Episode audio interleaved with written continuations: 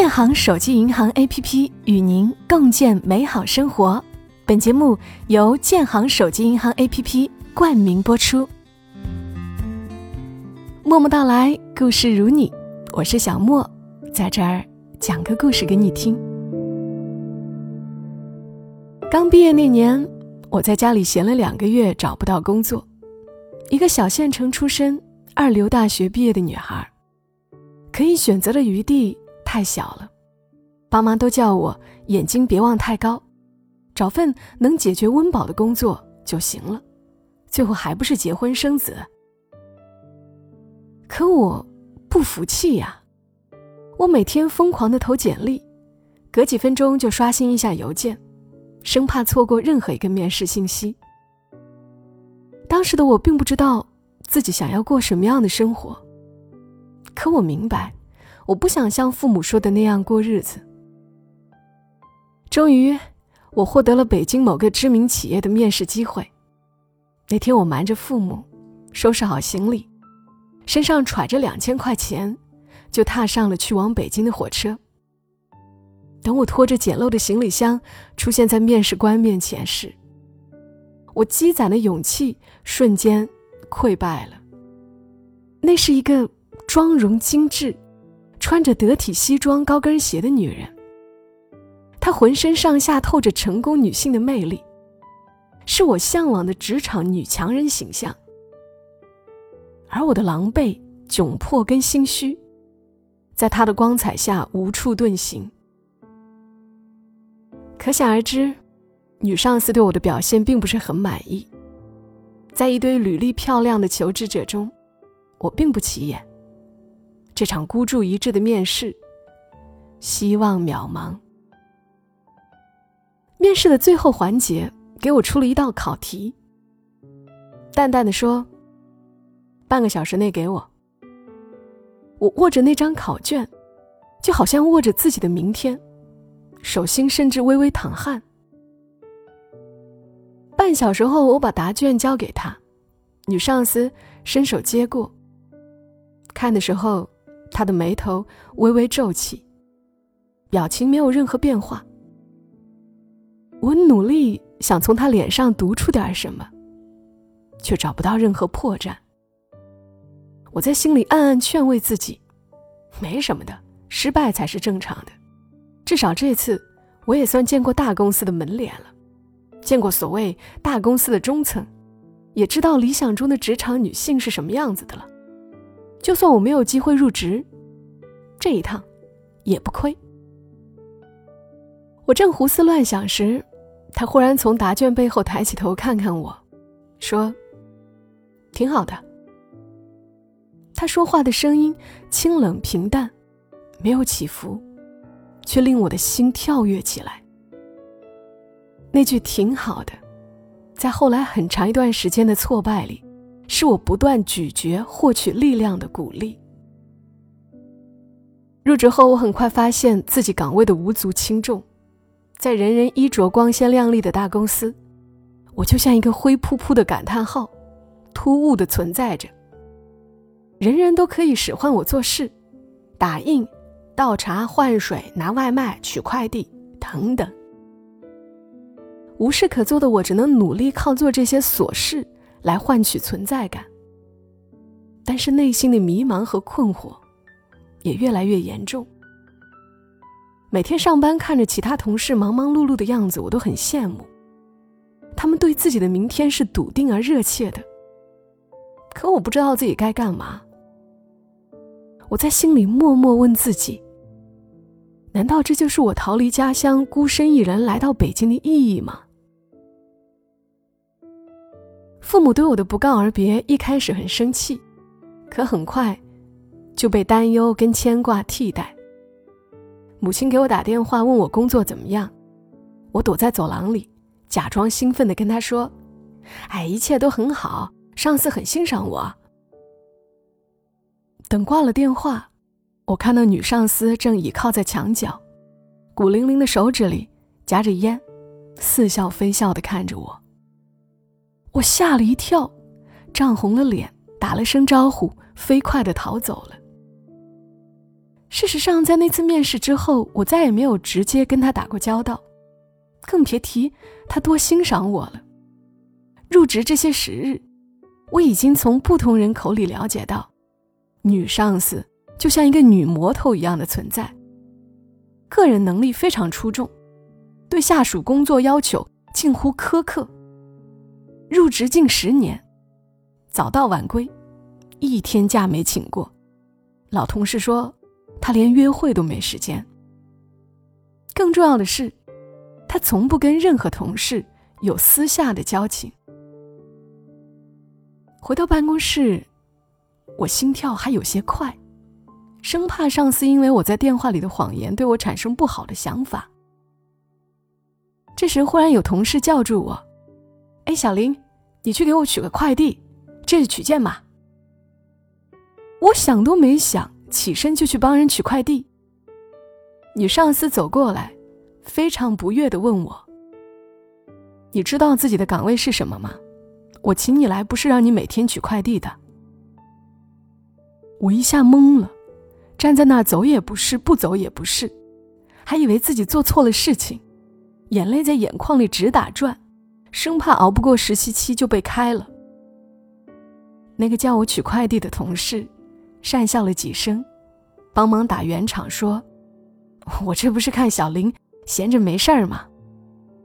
女上司没有理会他的笑，而是问我的直接组长：“他为什么没事儿做？”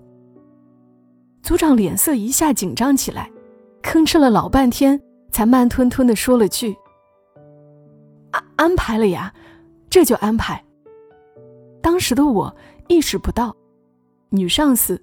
用这种冷硬的方式，将我的处境彻底改变了。那天之后，再没有任何同事敢使唤我做杂事了。带我的组长正式交给我一些项目前期工作，我渐渐找到了自己擅长并喜欢的领域，开始发挥优势。可我依旧对这个传闻中的恐怖女魔头上司感到恐惧，平时看到了也只是打个招呼。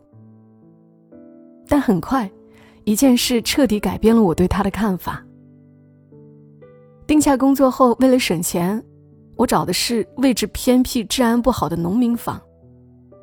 有天晚上，我房间进了小偷，那个男人以为我睡着了，从窗户爬进来，在房间里翻找了一遍，最后把我唯一值钱的电脑摸走了，手机因为压在枕头底下得以幸免。那是我人生中经历过的最漫长的十一分钟。等小偷走后，我将破损的窗户用所有能挪动的东西挡住，靠着门，浑身发抖。报警录完口供后，天色已经微微发亮了。经过这么一晚上的恐惧和无眠，我浑身脱力，胸腹一阵阵犯恶心。犹豫许久，我还是打电话给女上司。说今天想请假休息，可是，在电话里我说不出休息的理由。他问我：“你生病了吗？”我否定了。今天上午有一个很重要的产品会，你没病就麻溜给我滚过来上班。奇怪的是，我以为自己马上就要瘫软散架的身体，在他不容置疑的命令里，又重新注入了力量。游走的灵魂再次回到了身体里。去到公司，我强撑着做完一上午的工作。中午休息的时候，女上司忽然叫我出来，她带我去了一家很高档的餐厅。等我们坐下来，她甚至没有客套的问我想吃什么，只是行云流水的点完菜，然后喝茶看手机。尽管只是初秋，但我浑身发冷。我想遭遇小偷，对成年人来说并不算大事。我应该努力找些话打破沉默。我不能让上司觉得我因为这点破事就退缩和痛苦。我害怕别人看清我。但他一直在忙，直到菜上齐，他才说：“好饿，不管你了，我要吃了。”然后大口大口的吃起来。我被他带动了食欲。饿了一天一夜的肠胃终于恢复知觉，也跟着他一起吃起来。等食物进入腹中后，整个人好像忽然有了力气。吃完后，上司给我倒了一杯暖茶，递到我手中，我才发觉自己手很疼。那一整天，我因为恐惧紧紧攥着的拳头，因为他的这杯暖茶，终于松懈下来。到这时，我才意识到，他注意到了我的异常，他在用这种方式安慰我。在我开口准备隆重的感谢时，女上司却打断了我的煽情。她很快开启了新的话题。一个为了初恋男友来到陌生的城市，最后惨遭劈腿，分手后甚至连水费、暖气费都不知道上哪交的女孩模样，出现在他口中。他一边喝茶，一边看着我说：“当时我也很狼狈，也会痛苦流泪，也不知所措。人并不是生来就强大的，但是你可以学习。”原来，在我眼里永远从容体面的女上司，也有过这么不堪的过往。但好在，我们可以学习。在她的帮助下，我很快找到了安全舒适的新房子，学会了怎么使用建行手机银行 APP 交燃气费、水电费，一点点融入这个城市，适应他的生活节奏。家里父母再来电话问我工作好不好时，我终于可以笃定地说：“挺好的，我的上司很欣赏我。”我还教会了他们怎么用建行手机银行 APP，帮他们绑定上电子社保卡后，去医院直接出示二维码就可以办理，不用再拿实体卡片，简单快捷。他们还学会了用班克班克，就能语音互动办理业务。在越来越便捷的生活中，我终于觉得自己也找到了一点从容的感觉。搬新家那天，女上司问我：“你喜欢什么花？”我愣了，在勤俭窘迫中长大的我，一直为生计所困，还从未想过这个问题。她见我茫然的样子，心中了然，在建行手机银行 APP 上给我订了一个月的鲜花。这个世上，谁也不能成为你的依靠，除了你自己。你想过什么样的生活，终有一天会实现。这些花，就是那个触手可及的明天。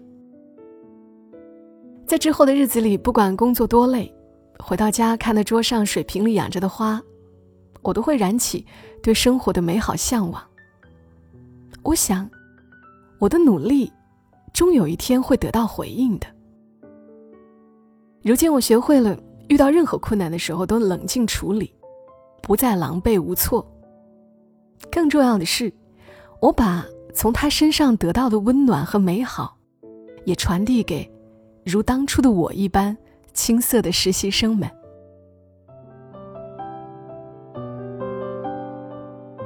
在读小林的这个故事时，我在想，职场生涯会有很多艰难的时刻。